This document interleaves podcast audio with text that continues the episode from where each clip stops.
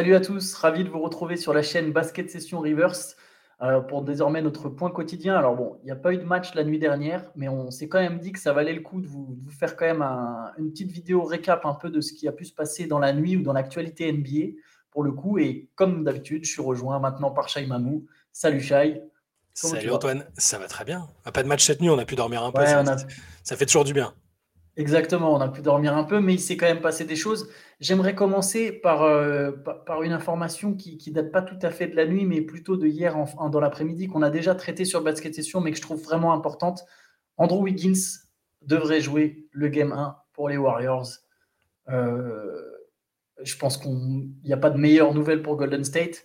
Qu'est-ce que tu en penses? Qu'est-ce que ça t'inspire? Est-ce que tu l'imagines tout de suite avoir un impact? On sait qu'il n'a pas joué quand même depuis février, depuis le 13 février. Euh, qu'est-ce, que ça t'inspire? Bah, ce, que, disait Monty Pool, l'insider de, NBC, c'est que dans tous les cas, il sera dans le 5, à mon avis. Euh, Alors, non, a priori, il va commencer du banc. Il va commencer du banc ah bah, Il va commencer du banc, il va avoir 20-25 minutes. Parce que, ah, ok, parce que hier, Monty Pool disait justement qu'il, imaginait jouer 20-25 minutes euh, dans le 5 pour le remettre un peu dans le. Mais effectivement, ça a du sens aussi de sortir du banc les Warriors ont un peu appris à, jouer sans lui. Donc dans tous les cas, Olivier déjà contre les Celtics au niveau défensif, ce qu'il apporte absolument euh, si les Warriors n'ont pas euh, fini un peu plus haut, c'est peut-être aussi parce que, euh, bah, parce que cette saison et surtout la période où il était absent, bah, il ne pouvait pas apporter les mêmes choses. Après, est-ce qu'il va pouvoir apporter tout de suite? Je ne sais pas, parce que visiblement, pour qu'il ait quand même manqué autant de matchs, euh, son problème personnel qui apparemment était lié à la santé de son père, c'est que c'était quand même ça, l'a bien endommagé psychologiquement, moralement. Donc là, il a eu le temps en fait. Il, est revenu dans le groupe le 4, je crois. Il a, il, a réintégré le groupe le 4. Il n'a pas rejoué depuis, mais bon, il connaît, c'est pas une recrue dans tous les cas, c'était indispensable pour que les Warriors puissent avoir leurs ambitions, euh, les ambitions qu'on leur connaît, parce que sans lui, c'est pas le fameux 5, euh, une sorte de 5 pour visiter, euh, où, leur net rating est incroyable quand il est là. Donc, c'est une excellente nouvelle dans tous les cas. Oui, forcément, il aura besoin de ce. Après, lui avait apparemment insisté sur le fait qu'il s'est vraiment entraîné tous les jours pendant son absence.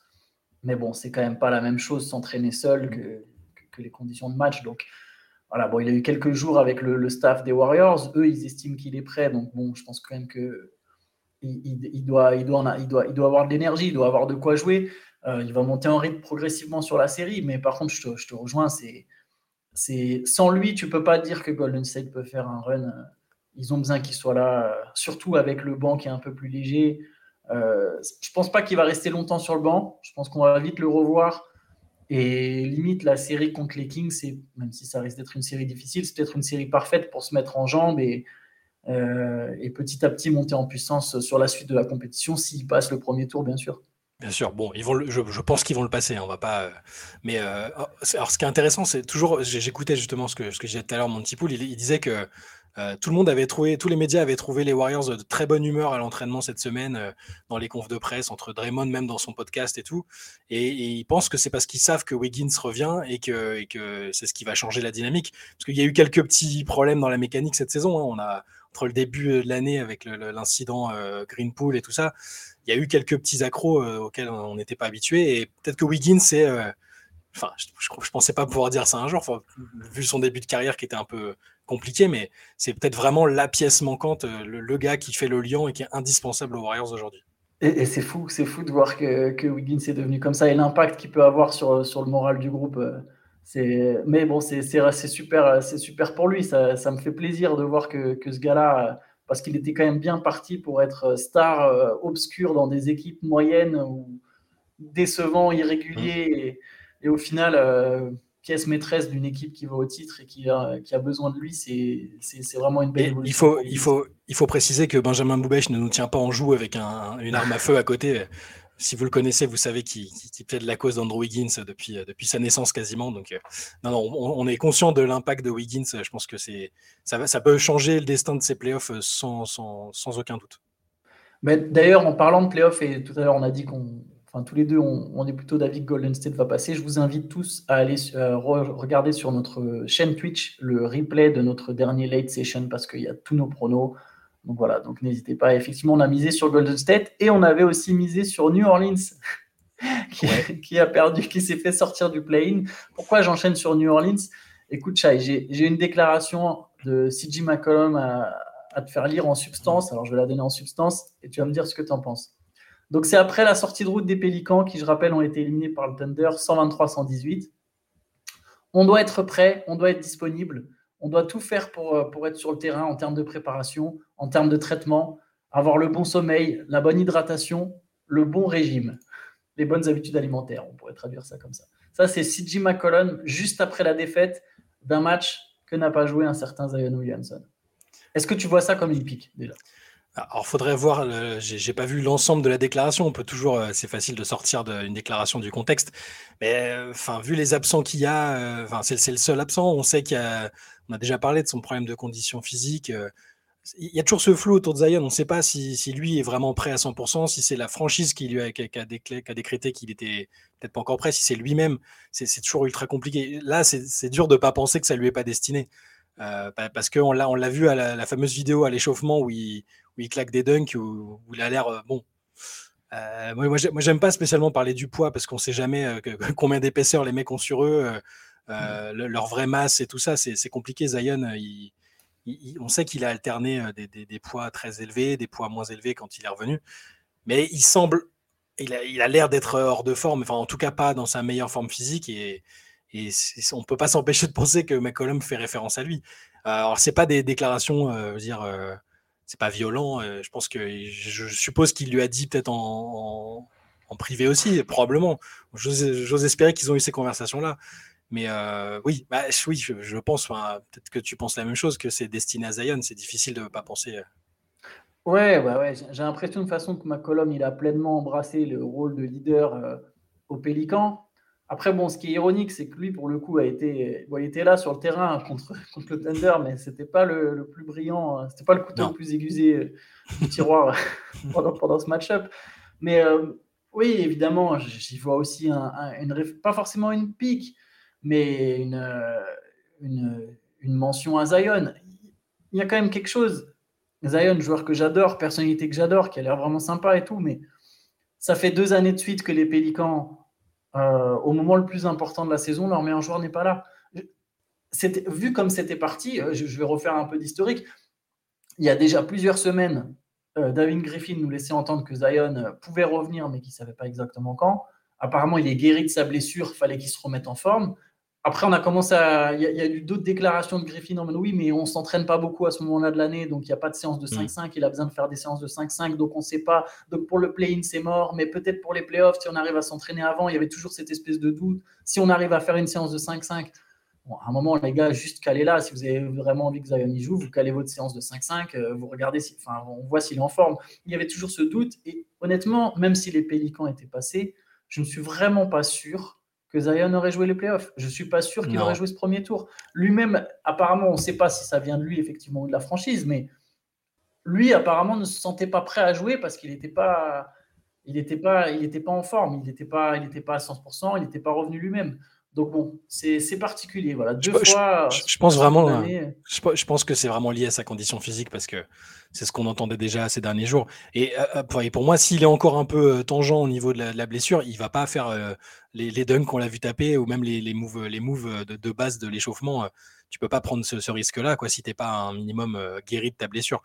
Donc, je pense vraiment que c'est un problème de condition physique, bêtement, de poids et de de, cardio. Je sais pas les, tests physiques ont été faits avec lui, mais c'était déjà un souci qu'il avait eu euh, lors de la dernière blessure. Hein. Il a mis du temps, il avait réussi à revenir à faire une préparation intense.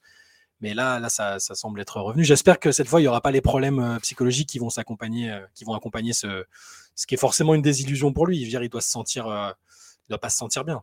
Mais alors, je sais, il y, en a certainement qui vont, qui, vont penser que, que c'est son job d'être en forme physique, quel que soit ce qui traverse ou non dans la vie, mais c'est voilà, toujours un peu compliqué. Il avait été très franc et il était un peu cash sur, sur toute la période qu'il a traversée lors de la dernière intersaison et j'avais trouvé ça intéressant et prometteur. J'espère que c'est juste un petit contretemps et que à la rentrée prochaine, on va le retrouver sur le mode All-Star qu'on l'avait vu sur, sur lequel on l'avait vu en début de saison. Il était incroyable. Hein. Ouais, j'espère aussi. J'espère qu'il arrivera vraiment à se prendre en main parce que bon, ça a l'air d'être un peu le message envoyé par ma colonne. Quoi. C'est prendre en main. Il faut, faut, faut, euh, la bonne hydratation, la bonne alimentation et voilà. Et comme ça, tu peux rouler sur tout le monde. Euh, là, par contre, je vais enchaîner sur une pique qui là pour le coup me semble un peu plus franche, celle de notre ami Glenn Doc Rivers. Euh, Doc de on ne sait quoi, encore une fois, mais Doc Rivers, donc le coach des Sixers, qui en a lâché une belle c'est toi qui as fait la news ce matin, donc je te, laisse en parler. Ouais, alors il était, il était sur ESPN pour, euh, parler un peu du, du match euh, entre les Sixers et les Nets. Et puis, euh, du coup, Malika Andrews qui, lui demande est-ce que, est -ce, est -ce que, est -ce que cette, cette affiche, cette équipe actuelle des Sixers lui fait penser à l'une des équipes qu'il a pu coacher par le passé, donc spécifiquement les Celtics ou les Clippers, parce que c'est les deux plus récentes. Et donc, il a dit que cette équipe lui faisait plus penser aux Celtics euh, et certainement pas aux Clippers, euh, qui pour lui n'avaient aucune chance de gagner le titre quand, euh, quand il les coachait. Alors il a dit a posteriori, hein, avec le recul, parce qu'il il n'y avait aucune, enfin, qu'il y a aucune entente dans l'équipe, que le, groupe ne s'entendait pas assez bien. Et, donc, il n'y avait aucune chance de, de, gagner le titre. a contrario, il trouve qu'à Philadelphie, tout le monde s'entend bien et que c'est cool. Donc, encore une fois, ça ressemble à, une absence de prise de responsabilité pour les échecs. Euh, t'imagines là, là, les mecs des Clippers d'époque, ils lisent la décla, ils se disent ah oui donc ah oui donc on avait vraiment aucune chance de gagner, c'est sympa. tu nous aurais fait gagner du temps à nous le dire à l'époque, mais euh, c'est voilà, c'est un peu de doc dans, dans, le texte. Il avait fait pareil avec euh, quand on lui a parlé d'Orlando et des chokes de l'époque, du choke contre Détroit en 2003 où il, où il menait 3-1 et où, ils ont perdu. Il a dit que ses, ses joueurs n'étaient pas assez bons. C'est incroyable. Jamais vu un coach aussi souvent se dédouaner de tout, chercher des excuses sur tout. C'est compliqué parce que je pense vraiment que c'est un, mec bien, il est intéressant. Euh, c'est un très bon meneur d'hommes dans le sens. Euh, je pense que dans le vestiaire, il est vraiment capable d'inspirer des gars. Euh, on l'a vu, en fait, il, a, il est jamais aussi bon qu'avec les équipes les moins talentueuses sur le papier, je trouve. Il avait été très bon avec des Clippers qui étaient en transition, avec le Magic à l'époque. Enfin, c'était, c'est vraiment, je pense que c'est un bon coach, mais il y, a ce problème-là, il y a ce problème de responsabilité. Ce qui est ironique, c'est que depuis le, passage aux Celtics, maintenant il est assimilé comme coach de star. Oui. Parce que il a, c'est pas lui qui a fait forcément fonctionner Garnett, Pierce et Ray Allen ou Rajon Rondo. Euh, il a sans doute eu son, impact, on sait la méthode Ubuntu, etc. Mais c'est Thibodeau, c'est mon gars Thibodeau. C'est fou qu'il soit, à, à, ce point assimilé aux stars et mm. maintenant, toutes les équipes qui ont deux stars, on a eu les Clippers, ils ont eu Chris Paul, Blake Griffin, il fallait tenter Doc Rivers. Ah, maintenant, les. Enfin, tu vois, il y a toujours cette espèce de truc. Et moi, je suis d'accord, là où il a eu le plus de succès, au final, c'est avec des mecs valeureux, quoi. Et, et, par contre, comparer son équipe des Sixers à celle des Celtics, j'imagine que c'est un, un, petit boost-up en mode ouais, bah, nous, on a gagné le titre avec les Celtics, on peut le faire avec les Sixers, mais. Il y a un schéma qui se répète. Ouais, il faut, faut, aller chercher la comparaison quand même. Non, mais il y, y, a un schéma qui se répète à chaque fois. Il trouve toujours euh, une sorte de bouc émissaire à un moment, que ce soit le talent des joueurs, que ce soit l'entente collective. Euh, avec les Sixers, enfin, je veux dire, il a quand même jeté Ben Simmons euh, sous les roues du bus, hein, faut pas oublier. Il, a fait partie avec lui, Embiid, ils ont clairement dit. parce que autant Embiid, il, a laissé, voilà, il avait laissé entendre des, trucs sur, sur, sur le, la, fameuse action qu'on a revue un milliard de fois et qui a peut-être provoqué son départ, mais Doc Rivers, il a dit, je ne sais pas si on peut être champion avec, ben, avec une équipe peut être championne avec Ben Simmons comme meneur. Euh, aujourd'hui en NBA. Donc c'est c'est voilà et c'est son job de faire de faire en sorte que ça marche justement. Et c'est son job de prendre aussi la responsabilité quand un groupe euh, ne s'entend pas assez bien. Il était GM en plus aux Clippers. Hein. C'est-à-dire qu'il avait, il pouvait faire les choix euh, pour, faire en sorte que si, le groupe tournait pas bien, si le groupe tourne pas bien, il peut, il peut faire, il peut faire le, il peut prendre les décisions qui s'imposent. Donc là, je, me demande, je me demande qui va être le bouc émissaire cette année vu que Simone c'est parti. Si les Sixers marchent pas, peut-être Harden, je sais pas, va trouver un, ou alors il va dire que, il va peut-être dire que ah, c'est la. Sûr ça va être... il, va, dire c'est la demande de trade de Korkmaz euh, à mi-saison qui, qui, nous a qui, qui, nous a perturbé depuis le groupe n'est plus le même. Ah, voilà. Donc c'est, on n'est pas euh, focus sur le pauvre Rivers à chaque fois. C'est un, c'est un excellent coach, sinon il serait pas en poste. Hein. C'est pas, c'est une personnalité incontournable de la ligue, mais il y a toujours ce, c'est fatigant de le voir toujours. Euh, parler d'autre chose que de sa propre responsabilité. Tu me, comprends, tu me comprendras, je pense, quand euh, je, ferai la comparaison avec Rudy Garcia qui a coaché nos deux équipes de cœur de, exactement, il y a un truc. C'est très, c'est souvent très bien, c'est-à-dire c'est un bon coach, mais il y a toujours euh, quand ça part en cacahuète, toujours triste. parce qu'à chaque fois, c'est pas, c'est jamais de sa faute. C'est jamais c'est ou l'arbitre ou les joueurs, voilà. Bah, voilà. Je pensais pas dire un jour, Doc Rivers, c'est le Rudy Garcia de la NBA. C'est une très belle métaphore. Ça, marche en plus, un mec qui a gagné un titre une fois, puis ça y est. Euh, j'aime beaucoup la métaphore. Et allez, pour, pour finir, on, va ouvrir un peu quand même sur les matchs de ce soir. Euh, Play-in, euh, dernière partie, on va enfin savoir qui sont les huitièmes de conférence pour avoir les affiches complètes. Donc on a à l'Est un choc avec Miami qui reçoit Chicago. À l'Ouest, on a Minnesota qui reçoit Oklahoma City.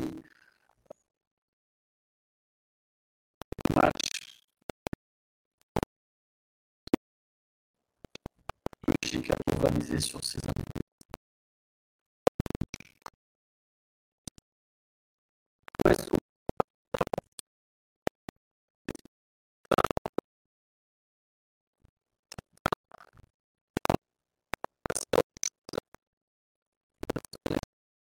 à imaginer les Wolves sereins sur un match comme ça? non, surtout contre une équipe aussi décomplexée que qu'OKC qui tous les matchs c'est un peu du bonus et, ils sont portés par l'envie de montrer que bah, que c'est pas juste une équipe qui est, là pour faire de la figuration. Euh, je, pense qu'ils ont là ils ont besoin ils ont besoin de Rudy je pense quand même pour essayer de passer euh, ce, tour là. Euh, ils ont été étonnamment bons contre on en a déjà parlé contre les Lakers. Dans tous les cas, l'affiche, est intéressante. je vais encore dire la même chose que la dernière fois. C'est l'affiche qui m'intéresse le plus des deux. Même si j'ai bien envie de voir si Miami va, réussir à, sortir un peu les mains du short pour. pour Une manière très polie de le dire. Ah ouais, non, parce que c'est pas possible. Enfin, ça, ça ressemble pas du tout aux hits qu'on a vu dernièrement. Et, j'espère que c'est pas la, fin, la vraie fin de cycle dont je parlais l'autre jour. Euh, ouais, ce Minnesota, euh, Minnesota OKC, c'est ultra incertain. C'est encore le format d'un match où euh, est-ce qu'il y a plein de questions. Est-ce qu'Anthony Edwards va réussir à sortir d'un peu de, sa, mauvaise vibe du, dernier match? Est-ce que Rudy va. Je pense, je pense que là, Rudy, c'est un vrai défi pour lui. S'il joue, ça va. C'est un bon test sur le côté guerrier compétiteur qui, peut rebondir après un, énorme coup dur. il l'avait fait après toute la polémique Covid. Il a réussi à revenir après ça. Là, c'est une autre forme de polémique. Je, pense qu'il en est capable et j'ai envie que ça marche pour lui. Après, euh, voilà, OK, ici, c'est vraiment une équipe euh, stylée, euh, super cool à, suivre. J'ai bien envie de les voir aussi. Donc, que le meilleur gagne, pour dire ça de façon très neutre. Voilà.